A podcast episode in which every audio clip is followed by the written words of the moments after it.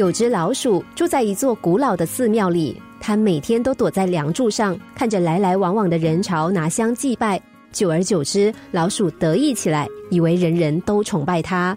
再加上寺院的僧侣慈悲为怀，偶然见到它，不但不打它、赶它，多半还会给它一点食物。如果有猫闯进寺庙，僧侣还会帮忙驱赶，让猫儿也对它畏惧三分。有一天，这只老鼠决定离开寺庙，去看看外面的世界。它先是大摇大摆的逛到一座市场里。没想到市场的人看到它不是尖叫，就是拿起扫帚要打。而肚子饿了，它就明目张胆的跳到摊位上跟小贩要食物。结果当然是食物没有讨到，还引来一阵阵的驱赶咒骂。老鼠被驱赶之后很生气，心想这些人真是不知好歹。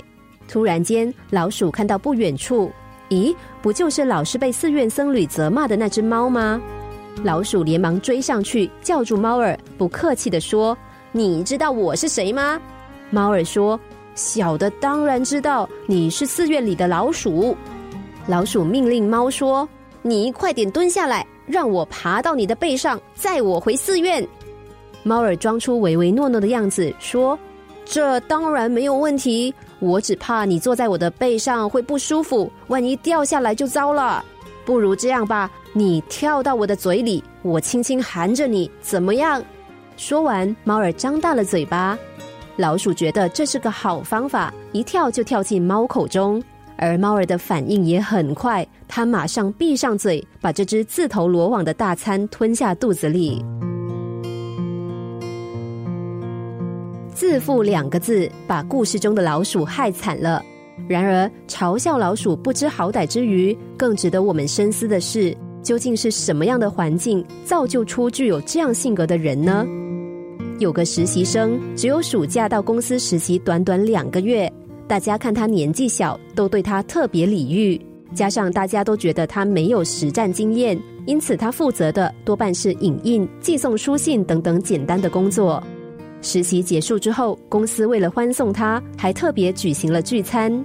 席间，老板问他：“你来我们这边实习也两个月了。”有没有觉得我们公司有哪些需要改进的地方啊？老板当然只是客气话，没有想到实习生认真起来，劈头就滔滔不绝的说了很多批评的话。在场所有人听了，脸色都一阵青一阵白，老板的脸更是臭到不行。过了一年，这个女孩毕业了，把履历投到之前实习的公司，他当然没有获得录取，因为他的工作能力没有让人留下深刻印象。倒是大放肆词的态度，让所有人都忘不了。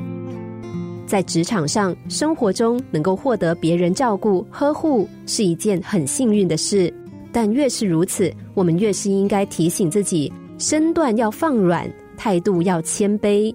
因为恃宠而骄的人，往往是最先被淘汰的人。被人照顾、疼爱是一种奢侈的幸福。但是，如果我们把它视为理所当然，那么我们也终将失去被呵护的幸福。